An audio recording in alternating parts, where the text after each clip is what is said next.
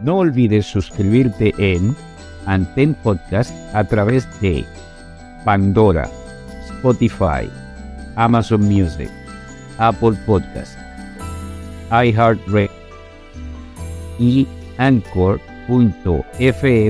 diagonal derecha Aldrin Raya Santiago. Si te gustó lo que escuchaste o viste, no olvides suscribirte y déjanos saber a través de las estrellas cuánto te agradó. Tus comentarios son bastante importantes para nosotros. Pueden hacernos llegar sus comentarios vía email a podantempodcast.gmail.com Un nuevo episodio se presentará cada dos semanas. Y recuerda, nuestras mentes y almas contienen volúmenes escritos de nuestras experiencias y emociones. Si puedes tomar algo de esa colección interna y lo compartes con una persona o más, tu historia contada adquiere vida propia para la eternidad, motivando a otros a través de tu experiencia. Anten Podcast fue creado por Aldrin Santiago. Es producido por Aldrin Santiago y Félix García Hogar.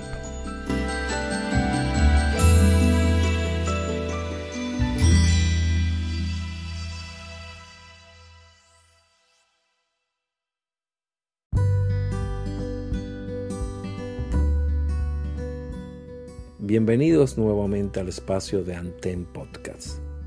Como cada semana, sus corresponsales, Aldrin Santiago y Félix García, les traen un invitado especial, un trovador del tiempo.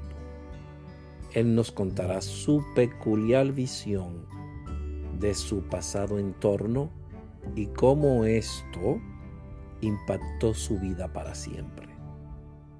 Hoy un nuevo trovador está en cabina para recorrer junto a él su maravillosa vida, hazañas, proezas que él en toda su existencia ha logrado. Gracias por estar en este nuevo episodio. Bienvenidos.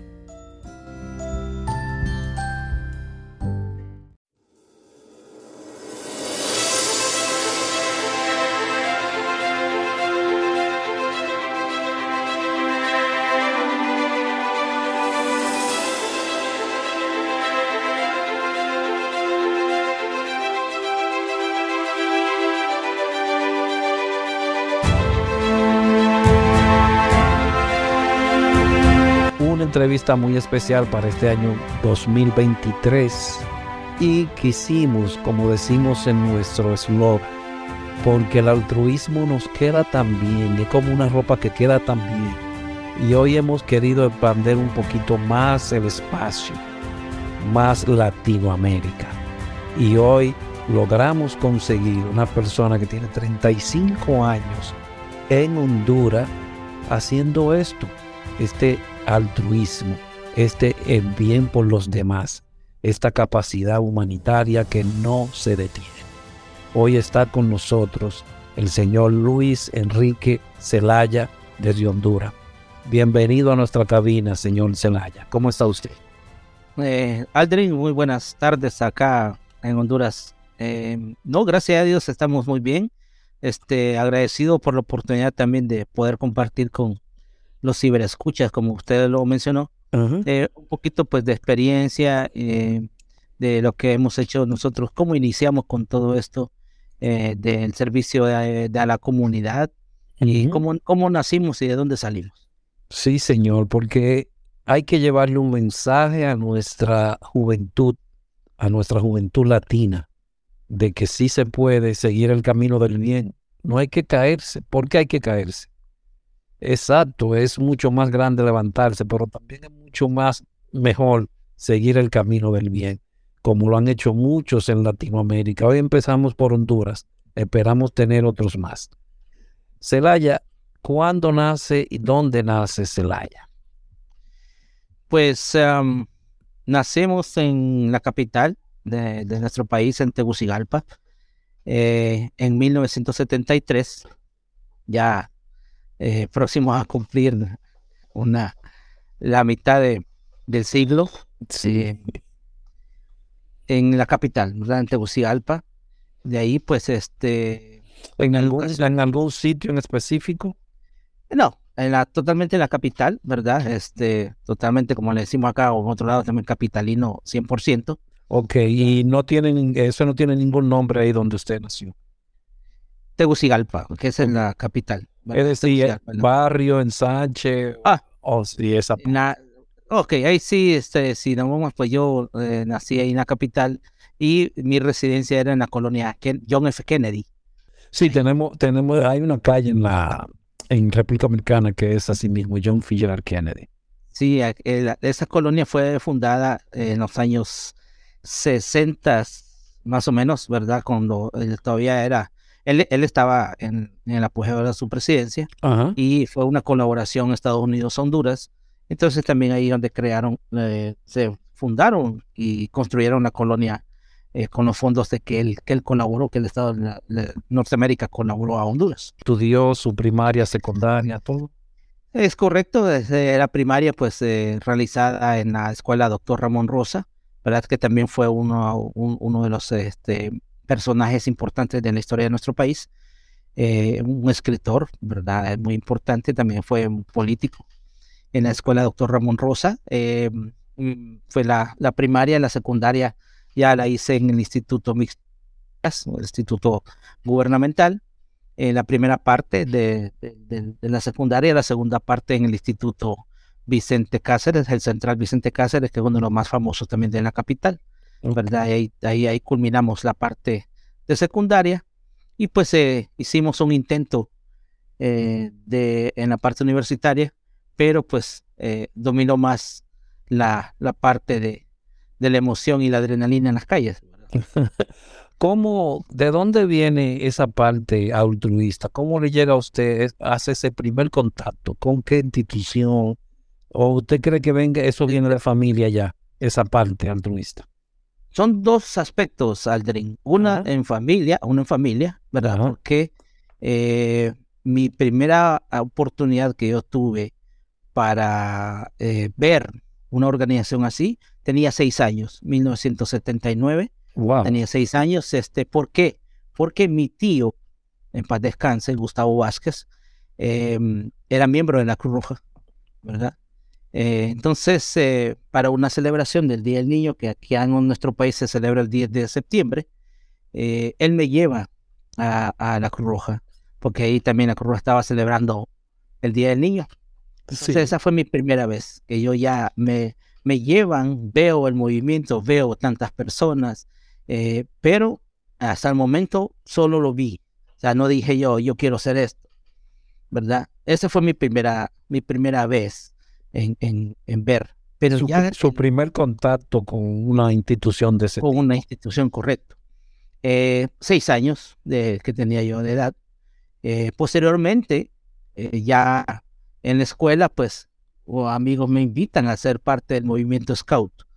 Entonces ahí ya también pues, participo y empiezo a aprender ya la parte de la colaboración, de la parte del servicio comunitario, eh, y todo ese tipo de situaciones que posteriormente también hacen el cambio.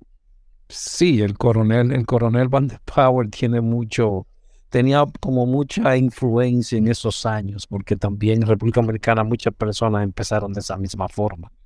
Correcto, ¿verdad?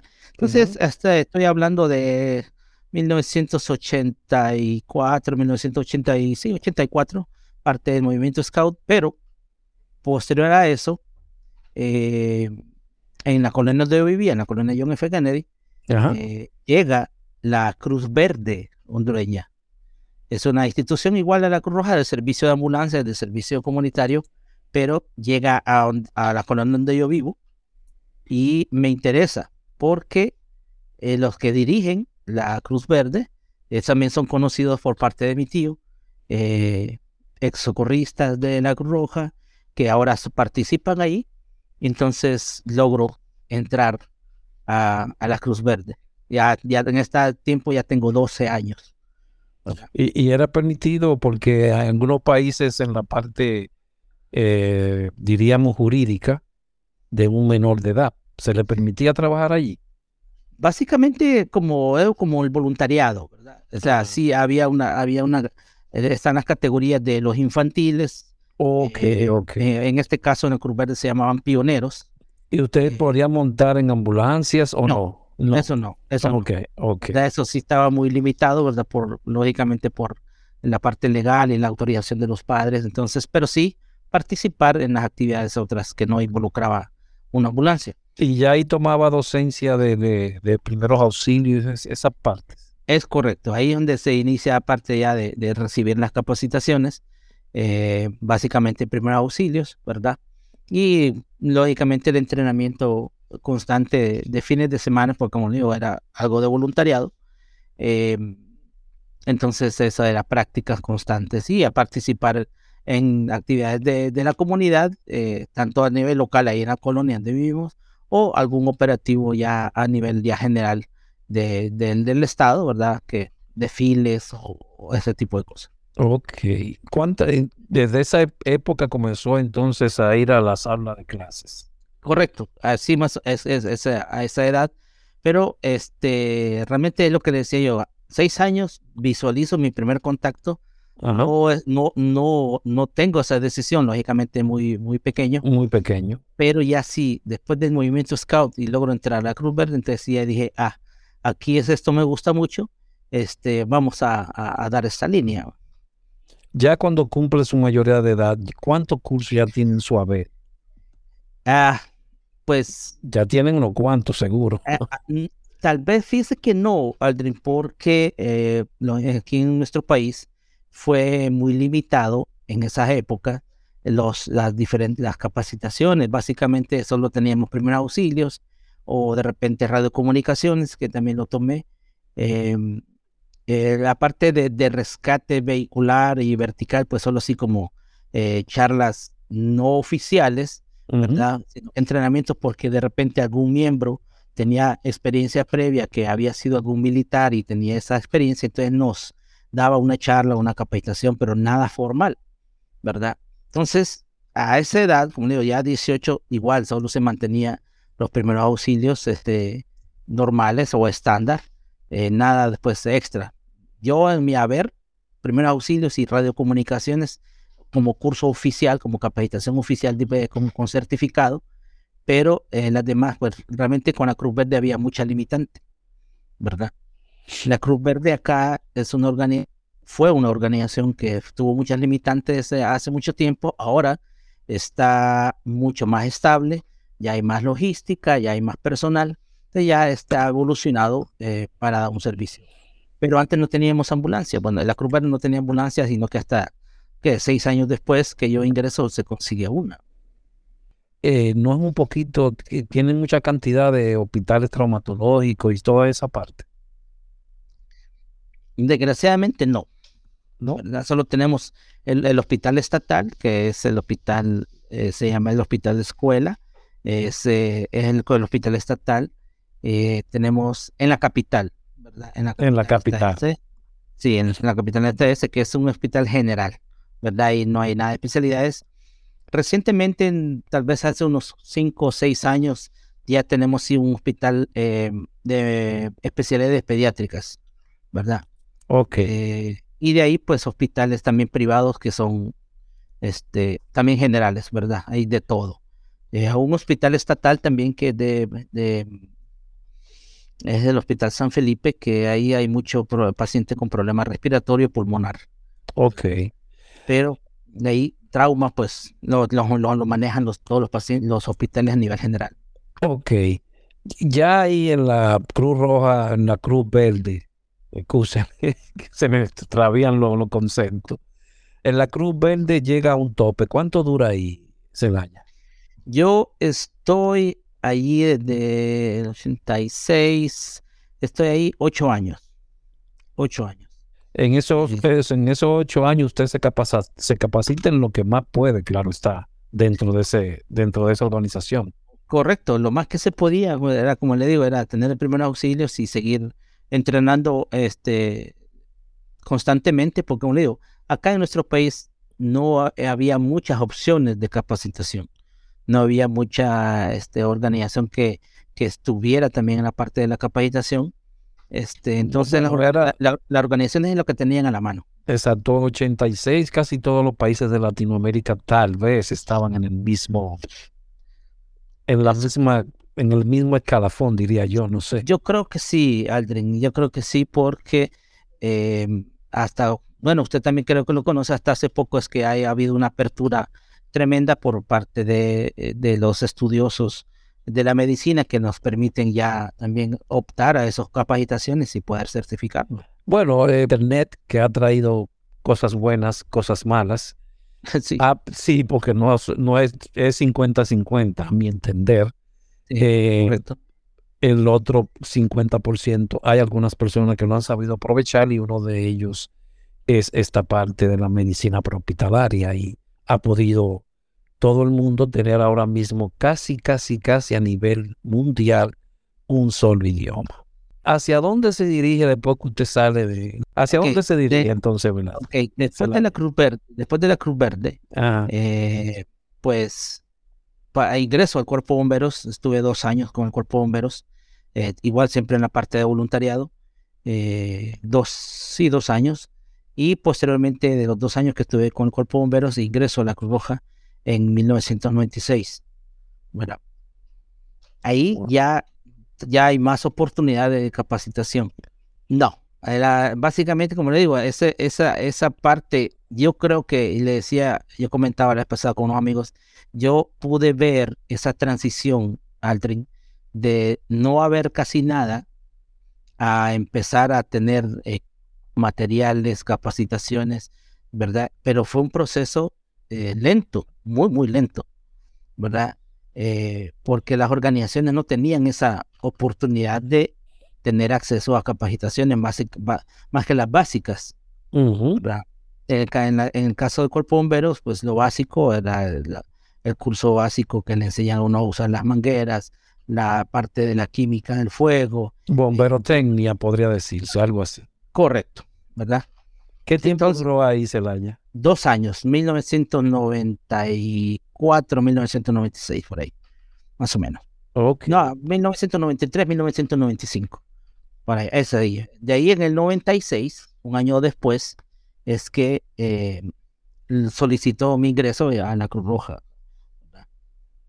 Entonces, ¿Y había que solicitarlo o usted dice que solicita su ingreso? ¿Era un poquito más incómodo hacerla, hacerse voluntario allí? No, lo que pasa es que eh, yo como, o sea, los procedimientos a veces en las organizaciones, porque como uno viene de otra organización, sí. entonces uno hace como una solicitud va de que para poder ingresar y, y, hay una hay un proceso de investigación de que por qué te saliste de la otra institución a ver si no tenía ningún problema eh, ah, para, para no llevar problemas a la organización nueva cuando hay un cambio de, de algo así sí, por la conducta de uno en una institución. Es así. Sí.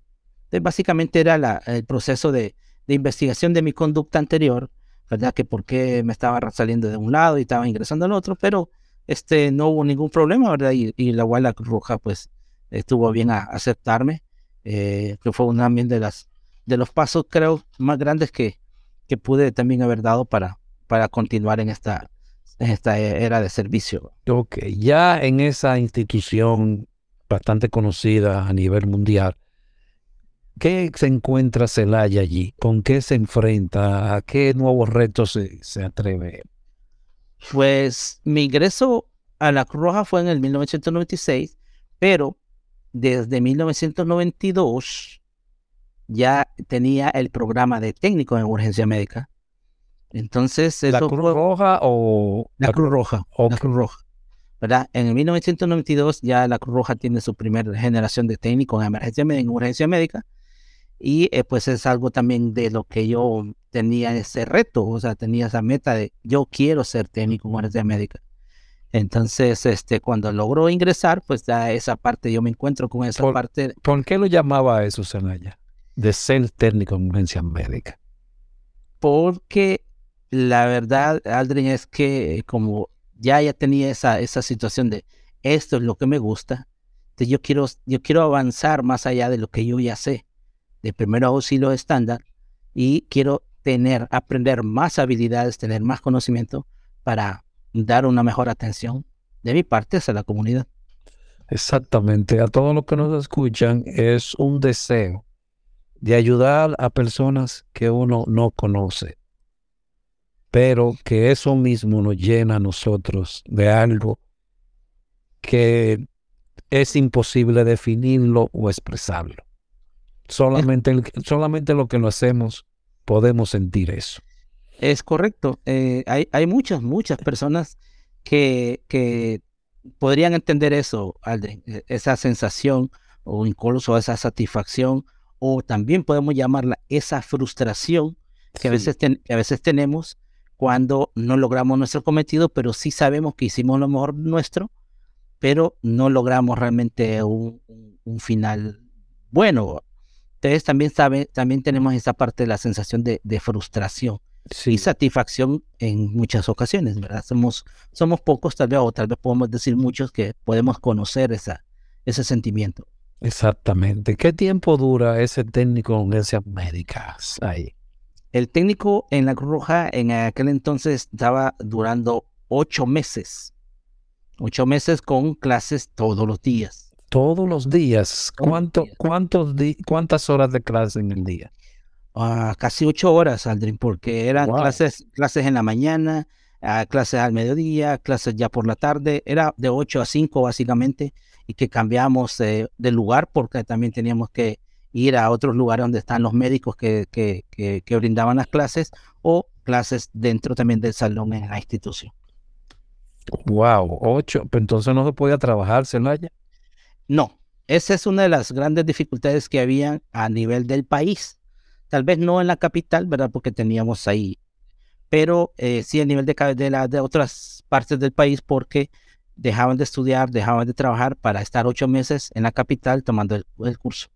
¿Puede ese curso ya podían conseguir empleo o era para ser voluntario? Muchas veces sí, muchas veces sí, tal vez el 90% de las ocasiones sí ellos regresaban y en sus lugares les daban el empleo. Okay. Y porcentaje pequeño pues continuaban de voluntario porque de repente tenían sí permiso en sus trabajos o retomaban sus estudios y la parte llega, iban a la, a, la, a la, institución para seguir eh, de manera voluntaria en su tiempo libre. Ok. Entonces usted se tomó esos ocho, eh, ocho meses trabajando arduamente. Fíjese que yo tuve también la suerte, eh, yo estaba trabajando, renuncié a mi trabajo porque yo quería ser técnico y estuve ocho meses con la, con la, con la fortuna, Aldrin, de que eh, la misma institución me dio empleo.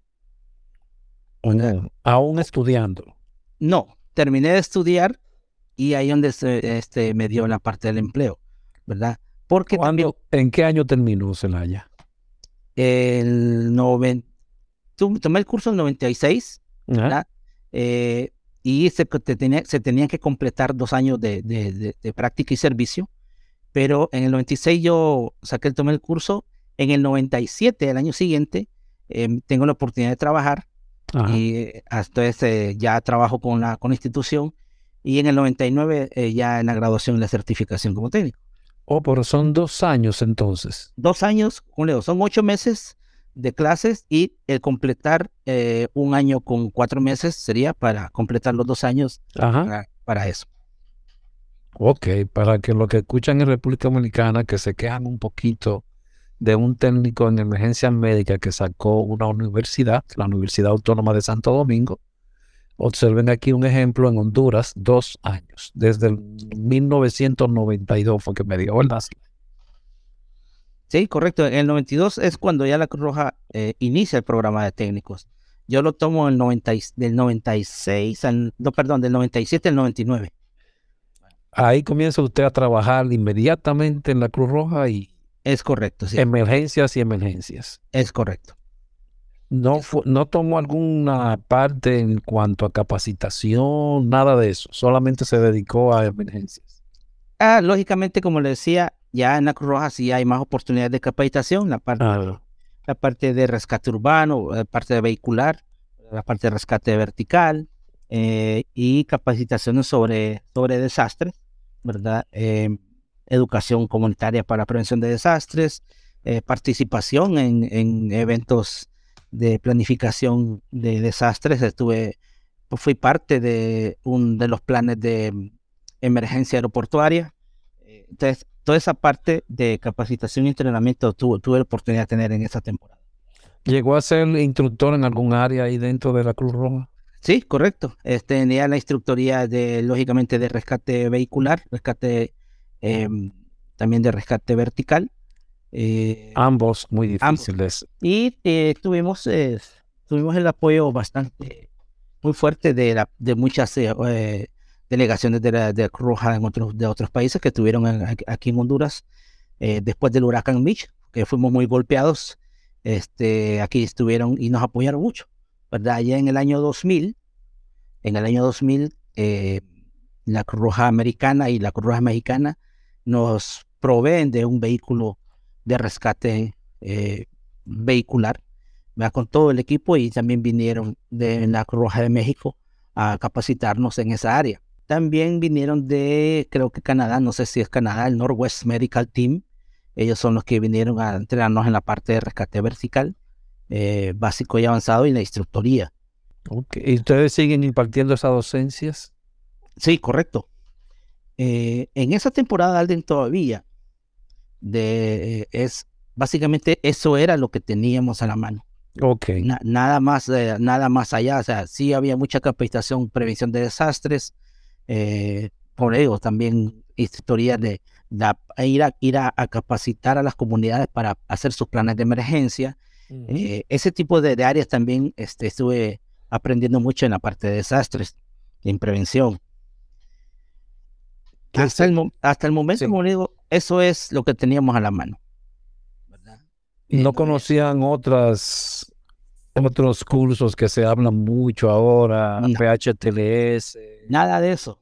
soporte básico de vida, nada de esa parte. En, en, en esta temporada, eh, Aldrin, eh, solo existía una organización al occidente de nuestro país, en Santa Rosa de Copán, que se llama, es la Central American Medical Outreach. Em, ellos son los que son representantes de la American Heart Association aquí en Honduras. Ok. Entonces sí dan BLS, dan ACLS y dan PALS. ¿va? Pero también igual tocaba ir hacia el occidente aproximadamente que unos 200 kilómetros y pico de la capital hacia Santa Rosa de Copán. Wow. Para poder ir a tomar el, curso, ¿verdad? Ya, pero ya posteriormente, donde ya hay más organizaciones que eh, se certifican como centros de capacitación, pero como digo, esa temporada 80, 90, estábamos muy limitados para, para poder tomar más, más capacitaciones. Bueno, pero tenían algo que tal vez algunos países de Latinoamérica lo tienen ahora, ya ustedes lo tenían en los 90, que era el técnico en urgencias médicas. Ah, correcto, sí. ¿Me entiendes? Estaban un poquito, bueno, tenerlo como propuesto por un, seguramente por alguna cárcel de altos estudios. Pues fíjese que básicamente eh, fue, creo yo, no estoy, no estoy tan seguro, pero fue lo que visualizamos en México y pudimos tomarlo, tuvimos, pudimos tomarlo para Honduras. Sí, sí, porque México también estaba muy avanzado. sí, entonces eh, la Cruz Roja eh, eh, diseña el programa, lo, lo, lo, acopla al país y recibe apoyos de la Universidad Nacional Autónoma de Honduras como un aval, como un respaldo. Ok. Y de la Organización Panamericana de la Salud, de la OPS, ¿verdad? Entonces empieza a dar, a brindar el programa de urgencias. Perfecto, muy avanzado, muy avanzado. ¿De cuántas personas cuenta hoy la Cruz Roja hondureña? ¿Con cuánto tienen una gran cantidad de voluntarios o están en el mismo problema que otras instituciones pues que, con voluntarios como se puede ver a nivel mundial? Datos eh, cercanos difícilmente podría darle porque yo ya no tengo algún nexo con la, con la, con la institución. Okay. Pero, pero sí sí, este, es, lo que pasa a nivel, no sé si mundial, pero a nivel centroamericano pasa que es fluctuante. Ah, voluntarios vienen, voluntarios van, o sea, pero actualmente sí podría decirle que tienen una buena cantidad de voluntarios a nivel del país. que así no se detiene el altruismo. Usted mencionó que ya no está en contacto con la institución. ¿Salió de esta porque tiene otra, otra visión? Sí, correcto. Eh, durante 10 años yo fui empleado de la institución. Ok. ¿Verdad? Pero este, ya pues viene familia eh, y pues yo cambio de ciudad, renuncio a, la organización, a la institución, porque cambio de ciudad porque ya tengo ya otra visión. La parte económica y de muchos otros aspectos eh, que yo me retiro eh, ya por mi cuenta de la institución para cambiar, cambiar de vida, de ciudad y todo. Cambio de la capital, me traslado a 245 kilómetros hacia el norte, en la ciudad de San Pedro Sula. Ya hace 15 años, recientemente los cumplimos con mi familia, 15 años acá en el norte del país. Eh, y como le digo, ya cambié, cambié ya de, mentalidad y tenía otros proyectos que, pues, gracias a Dios se dieron. Ok, eh, ¿llegó en algún cargo gerencial dentro de la institución, no?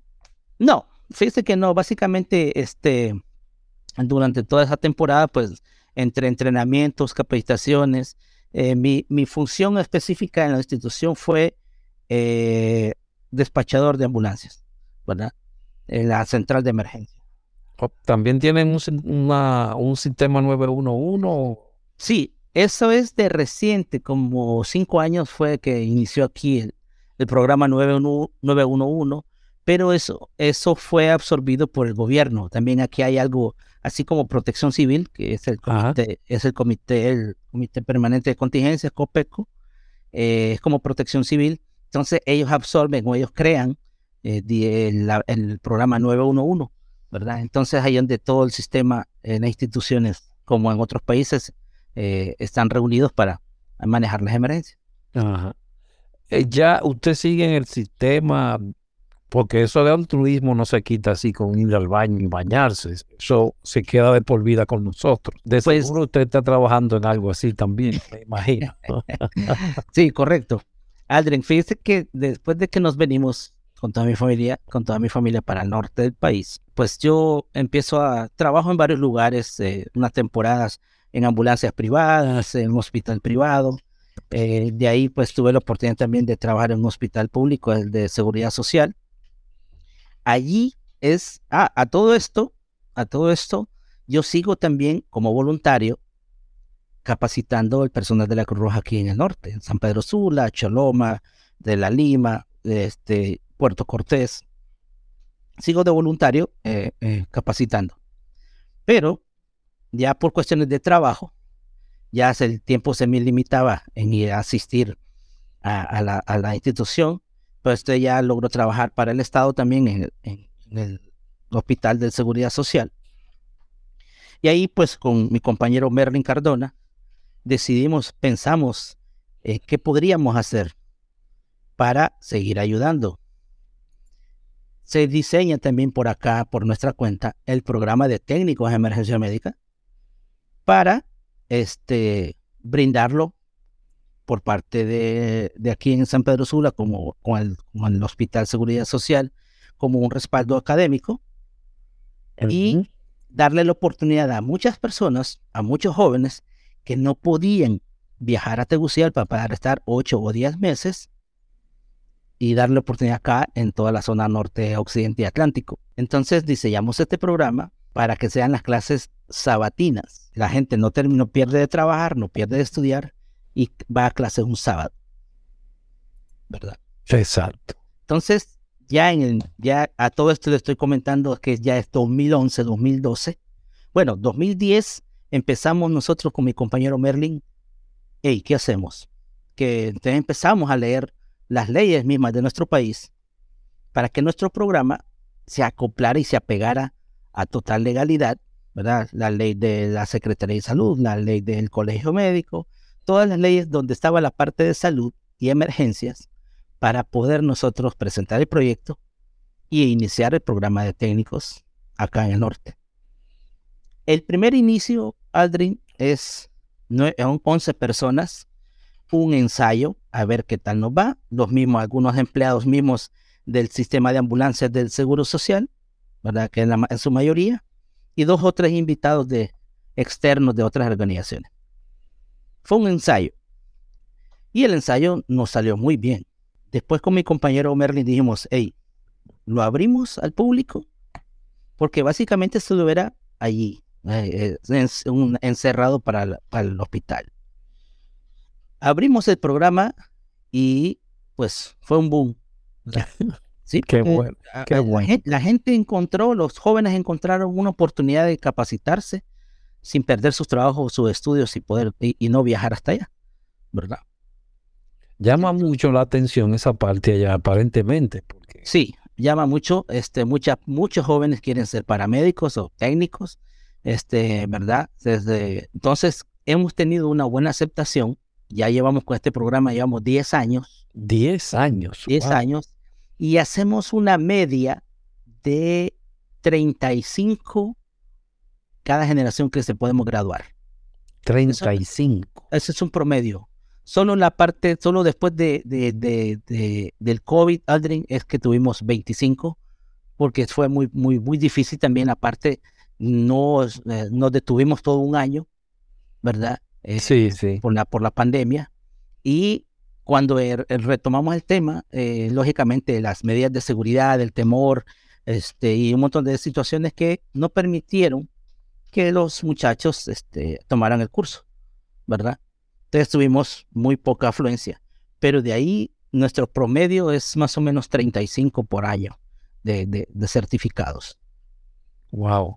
Y cada uno de esos 35 jóvenes encuentran donde poder poner en práctica esos, esos conocimientos adquiridos? Afortunadamente, no le voy a comentar que son todos, porque todavía, o sea, algunos es difícil encontrar un trabajo, pero sí la mayoría de, de cada uno de ellos, este, de cada generación, ha podido encontrar un trabajo, tanto en ambulancias privadas, este, en la parte industrial, ya la parte industrial aquí, la, la parte de fábricas, maquilas, ya también están este, en ese aspecto de contratar eh, la parte de la salud, aparte su enfermera, su médico, ah, también ya están contratando paramédicos porque las empresas en maquilas o las empresas industriales también, están adquiriendo ambulancias para tener su respuesta mucho más rápida, ¿verdad? Que esperar que venga alguna organización y una llamada, el tráfico y pues de repente la ambulancia esté ocupada en otro lado. Entonces las empresas industriales están adquiriendo sus propias ambulancias y están contratando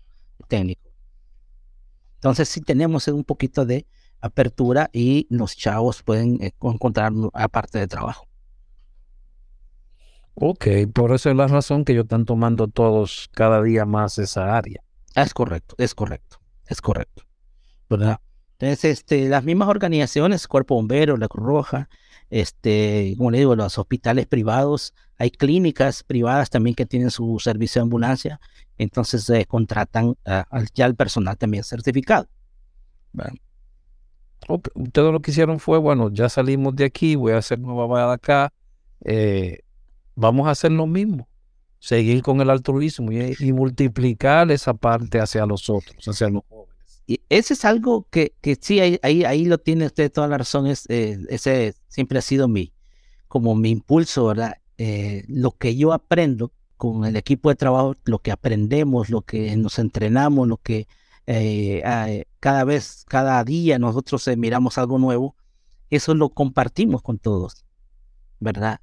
esa, porque como decíamos la vez pasada con, con Cris, ah, y usted lo sabe, la medicina es cambiante y de repente algo que aprendimos hoy, la otra semana ya cambió parte de nuestra, de nuestra, de ese deseo eh, que nosotros pasamos constantemente leyendo o viendo algunas documentaciones y todo, entonces ya pronto ya nosotros transmitimos a, nuestra gente eh, eso nuevo y damos explicaciones del por qué sí, del por qué no, pero por eso mismo, porque aparte de un proceso de entrenamiento y de capacitación, compartimos porque queremos que también todos los muchachos estén a otro nivel que tenga un nivel mucho mejor para atención al final del pueblo. Exactamente, de las personas. Porque ya ahora también otra cosa que ha ayudado mucho, como dije anteriormente, que fue el Internet. Anteriormente ustedes conocían todo este porque vaya, estamos al lado de la gran potencia del norte y seguramente ustedes se, ven influenciados de acá con la NAEN, PHTLS, Pre-Hospital Trauma Life Support. ¿En qué tiempo, en qué año conocieron ustedes toda esta parte? Pues, como le decía, en los noventas solo estaba la organización en la, en la parte occidental de nuestro país, que ellos eran representantes de AJA. En el, en el 2002, recuerdo, creo, Aldrin, tuve la oportunidad y la Cruz Roja nos envía a un grupo de nueve personas, de nueve técnicos, nos envían a México a tomar el curso PHTLS. Eh, entonces ya miramos también que hay algo más. sí, no era lo, normal, ya no era lo que nosotros teníamos en la mano. Hey, ya también está esta parte. En el occidente tenemos el BLS, tenemos LS, y nos mandan a México y tomamos el curso PHTLS fue en Guadalajara, ¿verdad? Este, ok. Si, si, algún momento nos, nos escucha alguien de, de Guadalajara, saludos. Este, muy, estuvimos muy agradecidos con, con, toda esa gente ahí. ¿Qué tiempo, ¿Qué tiempo duraron allá? Pues el curso, fíjese que el curso como tal, que el PHTLS siempre está programado para dos días, Ajá. pero nosotros tuvimos creo que seis días, ¿verdad? Entre conociendo y actualizándonos. Y le voy a ser sincero, nosotros llegamos allá, eh, según nosotros, eh, lo mejor del país, lo mejorcito del país. Llegamos a México y estaban a otro nivel. Esos chavos están a otro nivel. Sí, porque están cerca de, Estados Unidos y ellos han sabido asimilar bastante esa parte y aparentemente han ayudado bastante a Latinoamérica también no se han quedado con el conocimiento allí. Y ahí es donde les cuento la anécdota, esta anécdota. Llegamos a México y ya llegamos tarde, recuerdo, llegamos tarde, pues nos dijeron, chavo, nos vemos mañana temprano, a las 8 de la mañana nos reunimos y todo. Llegamos al día siguiente, llegamos un lunes, creo, llega al día siguiente el martes. Miren, muchachos, este, aquí hay una evaluación. Eh, queremos ver ah, cómo están ustedes de conocimiento. Para que todos falláramos, Aldrin. Los nueve que íbamos fallamos. Entonces nos dieron los, de la Cruz Roja de México. Miren, chavos, este, vamos a tener que practicar y aprender antes del curso. Y eso fue, según nosotros, íbamos a conocer, íbamos a andar de turistas y todo se nos vino abajo porque todos los días entrenando con ellos. Fueron muy amables porque, eh, o sea, no es cualquiera que se va a tomar el tiempo en un extranjero venir a entrenarlo para que tome un curso. Si se supone que ya tiene que venir preparado al parecer ellos, ellos lo pusieron a hacer algo, ellos vieron algún problemita y dijeron, ok, ustedes están, tenemos que ayudar. Es correcto, así como usted lo menciona. Entonces vienen ellos y empezamos a trabajar, a, practicar todos los días, noche una de la mañana y nosotros entrenando. Wow. Entonces ya el curso, el curso es viernes y sábado, pero el jueves ya en la noche dicen, bueno chavos, vamos a volver a hacer la evaluación ustedes nos pusieron otro examen, otra evaluación. Pues ya terminamos todos los nueve que hicimos la, la, evaluación, llegamos y esperamos los resultados. Después de ahí salieron ya los instructores y nos dijeron, hondureños, bienvenidos al curso PHTLS. ¿Verdad? Entonces, después de una semana de entrenar, que tuvimos que tratar de estar al nivel de ellos, ¿verdad? Entonces, eh, como le digo, sí, México estaba bastante avanzado, nos ayudaron mucho y tomamos el curso este, ya viernes y sábado. ¿Y aquello que ustedes aprendieron allí cuando fueron a su país fue aceptado o sintieron alguno porque lo hay, eh? porque están viendo algo nuevo? Pues no, sí. No, sintieron una resistencia allá en Honduras? No, totalmente todo lo contrario, Aldrin. Eh, empezamos a compartir los conocimientos, fue muy recibido por todos nuestros, nuestros miembros en ese entonces. Eh, y empezamos a trabajar también ya un poquito ya con mayor conocimiento, eh, con mayor seguridad en la parte de trauma, porque también sí nosotros compartimos todo y fue, muy, muy bien recibido por parte de todos. ¿Le tiene como temor aquello que ellos ven nuevo o no has aceptado? ¿Me entiendes? Sí, eso sí, todavía sí, sí, eso pasa, eso pasa. Pero en ese entonces sí fue muy bien recibido. Este, si hubo tal vez alguno que, que, que presentó o sintió esa, parte negativa, pero no fue muy, no fue muy evidente porque no lo detectamos. Al contrario, todos, todos quisieron aprender este, todo lo que nosotros pudimos tomar, eh, eh, adquirir de conocimientos ahí. ¿Qué otros cursos tomaron, Celaya, que tú tienes ahora mismo en tu aval? Ok. La historia, pues, como le digo, salgo de la Cruz me vengo para acá a toda la zona norte y aquí sí empezamos a abrir los ojos, pero fue recientemente. Recientemente le hablo del 2018, Ajá. donde eh, nuestro amigo de Guatemala, José María, el Chema, viene y lo invitamos y nos da nuestro primer curso, Stop the Bleed. Ok. Entonces ya viene y, em, lógicamente, nos da la capacitación, la instrucción, eh, iniciamos una bonita amistad con ellos eh, y nos explica, hey, hay una gran gama de capacitaciones fuera, ¿verdad? Entonces empezamos a platicar, empezamos a aprender, este, y entonces miramos que existen otras organizaciones que sí pueden certificar a, la gente, pues. Entonces es uno de nuestros compañeros, Minor, que vamos a decirle también que tenga la oportunidad de que usted lo entreviste. Claro, claro, todo. Minor, Sánchez viene con la idea y se, se, se lanza a la aventura de crear su empresa de capacitación y entrenamiento. IMS Honduras. ¿sí? Perfecto. Entonces viene y él empieza a trabajar mucho, ha aprendido mucho eh, y empieza a obtener certificaciones como centro de capacitación por parte de EXI, por parte de ASHI eh, y otras organizaciones que nos permiten a nosotros ahora tomar cursos. ¿verdad? Ahora tengo, personalmente tengo la, la, instructoría de BLS, la instructoría de ACLS, la instructoría de eh, Programa de Educación Pediátrica Prehospitalaria, el PEP. E eh, voy por la instructoría de EMPAC, del Emergency, del Cuidados de Emergencias de Pacientes de, Emergencia Médica, el EMPAC. Em, y otras capacitaciones que hemos podido obtener, ¿verdad? Eh, son muchas, y ahora son muchas, sí. Eh, desgraciadamente, como les digo a muchos, muchos amigos, que si hubiéramos tenido la oportunidad de conocer esto cuando nosotros iniciamos, creo que posiblemente habíamos podido cambiar la mentalidad de, mucha gente en el país, ¿verdad? ¿Cuánto, hubiese, ¿Cuánto usted cree hubiese cambiado la atención prehospitalaria en Honduras si se hubiese conocido eso antes? Aldri, yo creo que eh, hubiéramos hecho un cambio de 180 grados.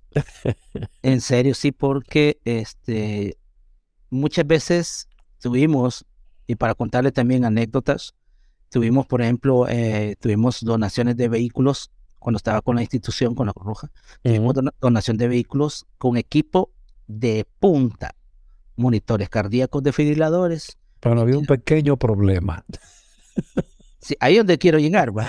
Sí, diga. Sí, eh, tuvimos, tuvimos eso, ventilación mecánica, pero no teníamos el conocimiento. ¿Y entonces qué hacían con esos equipos, Celaya? ahí andaban. o sea, sí nos preocupamos por aprender un poquito de cómo funcionaban. en, el caso de la parte de, electrocardiografía, nos preocupamos por aprender. Nunca tuvimos una capacitación oficial. Ya era por cuenta de cada uno de nosotros.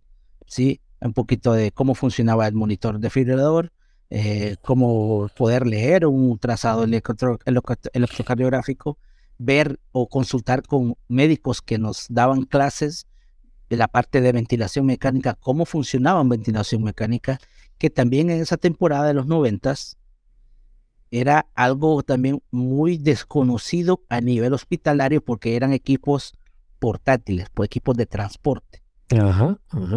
Entonces a nivel hospitalario también un médico tenía su equipo ahí en este estacionario y él podía manejar eso, pero no conocían los equipos eh, de transporte.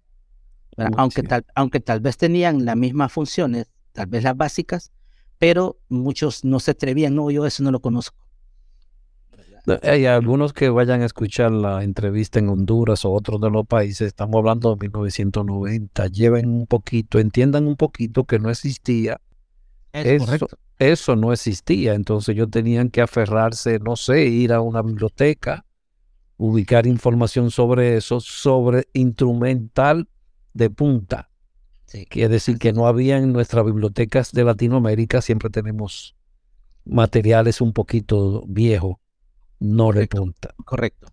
Entonces, es cierto, o sea, eh, tal vez pueda ser un poquito incluso hasta cómico, porque, como dice usted, ya en esta temporada no había tecnología eh, de este cibertecnología. Sí, sí. Entonces, este, yo también pude ver, por eso que muchos van a decir que ya, ya, ya me están alcanzando los años, yo pude ver también, pude también ver esa transición de la tecnología, eh, tanto en computadora como en telefonía.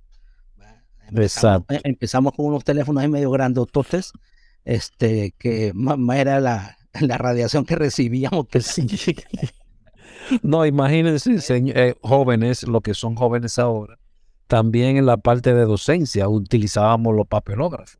En los papelógrafos. Usted recuerda, Celaya. Mire a dónde, a dónde se ha minimizado dar docencia, un adaptó y un data shop. Así es, porque usábamos o papelógrafo o si no, si el que tenía eh, fondos económicos tenía el carrusel de diapositivas. Eh, sí, siempre. Había, que, había, había, que tomar la foto, había que mandarlo a hacer. Mucho, dinero. Y había que mandarlo a hacer en, Filmina y ya, eh, tenía el carrusel. Solamente revelar la foto costaba un dinero. Y tener el, el, carrusel, el carrusel era más dinero todavía. Entonces sí, pudimos ver esa, eh, que muchas veces, como decimos, estábamos hablando, era de documentarnos por nuestra cuenta o buscar las instrucciones del dispositivo tal vez algún manual que podía tener información eh, en la parte de, tecnología de salud. Que muy poco, muy poco. Muy poco. Por eso es que queremos hacer estas entrevistas a todo el que usted conozca también, se la hagan y llegar mis contactos, no hay problema. Correcto. Porque recuerden a lo que nos escuchan, esto era para ayudar a otras personas y que con el tiempo se convirtió en algo que, ok, si hago esto, puedo vivir de ello también. Pero aún continúan ayudando a otros a que salven más vidas. Es como una multiplicación. Definitivamente, Aldrin. Entonces, o sea, como le digo, sí, sí. Yo, como les he dicho también a todos mis compañeros de todos los, conocidos, esta es, nada más es mi punto de vista, ¿verdad? Porque sí, eh, pude, y pude involucrarme mucho, que, que también algo familiar. O sea, yo empiezo con mi tío, mi tío es miembro de la institución, me inspiro, cuando llega mi momento ingreso, conozco a mi esposa en la institución. No. sí, conozco a mi esposa en la institución y este, ella también laboraba para acá, para el, para el norte. Eh, yo vengo acá al norte y eh, me voy para, me voy con ella para la capital, me la llevo para la capital. Eh, entonces, este, em, yo la conozco. Eh, eh, incluso ella también en la capital trabaja para una, una empresa privada de ambulancias. Seguimos en el medio, ¿verdad? Cuando me traslado acá al norte, pues también ella logra trabajar para, como le decía yo, el sistema 911 estuvo trabajando ahí un, par de años. Em, a todo esto vienen los herederos y pues de los cuatro, dos varones y dos hembras, las hembras han optado por esta línea, pero nada más que en la parte de urgencia y la línea bomberil. No. sí. Se convirtió en algo de familia el altruismo. Es correcto, ¿verdad? Increíble. Entonces, este, y incluso muchos me han preguntado que si es que yo la eh, obligué a, mis hijas a todo esto, no, ha sido por cuenta de ellas. ¿Verdad? Por cuenta de ellas, este, mi ella, ella vieron al padre en estos menesteres. Sí, eso sí, ¿verdad? Eh, ellas, ellas, eh, ellas me acompañaban, y aún todavía la pequeña me acompaña cuando doy clases. Em, ya mi hija mayor eh, cuando ya tiene la edad adecuada, pues eh, ella, ella mira, ella mira que eh, con mis compañeros atendimos a una niña, 12 años, con una parada cardiorrespiratoria. Okay. Y ella observa que logramos reanimarla y ahí donde ella decide, papá, yo quiero también tomar el curso. Pues es cuestión tuya. Yo quiero, yo quiero ser paramédico. Es correcto. Entonces, ¿Y, qué edad, ¿Y qué edad tienen ellas? Ella tiene ahora 23 años. y mi pequeñita tiene 10, que ya está con los bomberos infantiles. Desde tan pequeña. Sí, mi hija mayor, la que ya inicia la parte de urgencias y bomberil, empieza a los 18 años. toma el curso a los 18 años em, y pues eh, logra también ahora ella es parte, es empleada del cuerpo de bomberos acá en el municipio de Choloma, eh, ya como trabajo permanente. Visión de un mundo, la humanidad, porque eso se pega y no queda tan bien el altruismo, si todos fuéramos de esa manera. Sí, como le digo, entonces mucha gente este, ha pensado eso que, que ah, pucha, Celaya quiere obligar a, toda su familia en esto. No, para nada. Eso es, yo, mis hijos, las decisiones que han tomado, pues lo han tomado por su cuenta. Eh, lo que ellos quieren, pero, aparte de la profesionalización personal universitaria que ellos están estudiando, o mis hijos están estudiando en la universidad, pero ya también es cuestión de que ellos también quieren esta parte del servicio a la comunidad es algo que llena de una forma tal que, vuelvo y repito, no tenemos palabra para poder definirlo ni explicarlo. Es simplemente nos llena. Es correcto. Entonces, aparte de eso, y es bonito la parte, como dice usted, la parte de altruismo, es bonito porque, eh, bueno, en el caso de mi hija viene y, me cuenta también su, su, día a día. Papá, tuve un paciente así, o fíjate que estuvimos a esta, esta acción. Entonces, también a ella le gusta esa parte de colaborar eh, con la comunidad, como dice usted, el, altruismo para, seguir. Mi esposa, pues, este, ha, ha, tenido pues su pausa ahorita. Eh, ya no, no está trabajando para, para el sistema, pero si, pues, si nos da la oportunidad y Dios nos permite, pues va a seguir, vamos a seguir en esto. Una gran familia, una gran historia a todos los que nos escuchan. Celaya, quiero darle las gracias por haber aceptado mi invitación, pero antes darle las gracias también por aquellas personas que usted ayudó en esas emergencias, que tal vez hoy no sepan quién es usted. Y hoy me tomo esa, esa autoridad para decirle gracias a usted por esos 35 años en este menester tan difícil, algunas veces tan traumático y gran parte del reconfortante. Mil gracias, señor Celaya, por dar tanto tiempo y seguir multiplicando el conocimiento para ayudar a otros. Que eso significa que usted está ayudando a salvar más. Salva más dando docencia que yendo en una ambulancia, porque usted está capacitando 35 personas de esas 35 tal vez 10 estén trabajando y cada día más a cuántas personas usted ayudó a salvar. Así es, Aldrin, más bien al contrario, agradecido a usted por la oportunidad de pues, compartir un poco de, experiencia y, esa, esa, historia que hemos estado trabajando acá eh, en Honduras eh, y con esa, fe, con esa fe que vamos a poder cambiar un poco. Tal vez nosotros no podamos ver el, el, avance, pero sí nuestros hijos debemos dejar las, las bases de, de, algo ya más, más fuerte, más grande. Exacto, una plataforma bien formada. ¿Alguna palabra que usted quiera decir al final, Celaya, a esos jóvenes que lo están escuchando, que tal vez escuchen por esta vía? Pues básicamente, Aldrin, es eh, un consejo que si, si tienen esa, esa espinita, si tienen ese deseo de, de, de servir o ayudar a alguien, no lo piensen mucho, solo háganlo. Al final es satisfactorio. Con el hecho de solo ayudar a una persona a cruzar una calle, es una ayuda inmensa y se siente satisfactorio. Ayudar no cuesta, más bien hacemos mucho beneficio a nuestra comunidad. Háganlo sin pensarlo y van a ver qué bien se siente al final. Dígalo duro, señor Celaya. Muchísimas gracias. Y gracias a los que nos escuchan. Y seguiremos estamos tratando, y ahí usted nos puede ayudar un poco, Celaya, a que nos sigan llegando más personas de otros países de Latinoamérica para seguir entrevistando y hacer esta conexión del altruismo a nivel de Latinoamérica y llevarle esta, e, esta información a muchos jóvenes que hoy tal vez no sepan hacia dónde ir. Y nosotros como adultos le podamos mostrar el camino. Esa es la misión, creo yo, que podamos tener en esta vida. Además, además de la de la que hemos ya realizado. Así es, así es. Así es. Muchísimas gracias, Elaya, y muchísimas gracias a todos nuestros silvios escuchas eh, por esta nueva entrega. Pásenla bien y gracias totales. Pásenla bien. Gracias, André. Siempre.